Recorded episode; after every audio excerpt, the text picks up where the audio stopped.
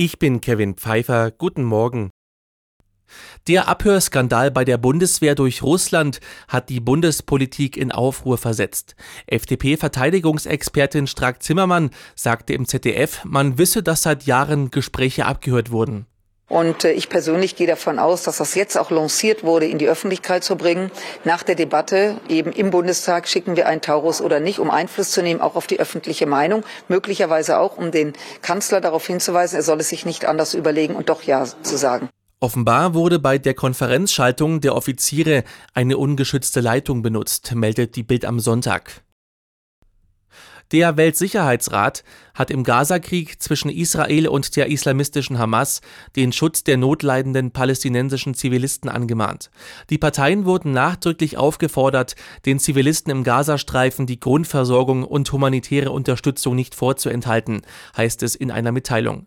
Derweil haben die USA damit begonnen, Hilfsgüter aus der Luft in den Gazastreifen abzuwerfen. In Pflegeheimen gibt es immer wieder Missstände.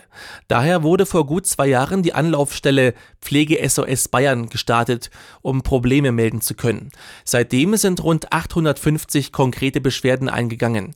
Gesundheitsministerin Gerlach betonte, es sei wichtig, dass alle Anrufe vertraulich behandelt würden. Die Menschen sollen darauf vertrauen können, dass sie oder ihre Angehörigen in Pflegeeinrichtungen bestmöglich versorgt werden, sagte Gerlach. Der eigentlich für heute früh deutscher Zeit geplante Start einer neuen Crew zur ISS ist um einen Tag verschoben worden. Wegen der Wetterbedingungen soll er nun morgen um kurz vor 5 Uhr morgens nachgeholt werden. Das teilte die US-Raumfahrtbehörde NASA auf X mit. Die Crew aus drei US-Amerikanern und einem Russen soll an Bord einer Kapsel der privaten Raumfahrtfirma SpaceX von Tech-Milliardär Elon Musk vom Weltraumbahnhof Cape Canaveral zur ISS gebracht werden. Stuttgart bleibt auf Champions League Kurs. Am Abend setzte sich der VfB in der Fußball-Bundesliga in Wolfsburg mit 3 zu 2 durch und festigte Rang 3.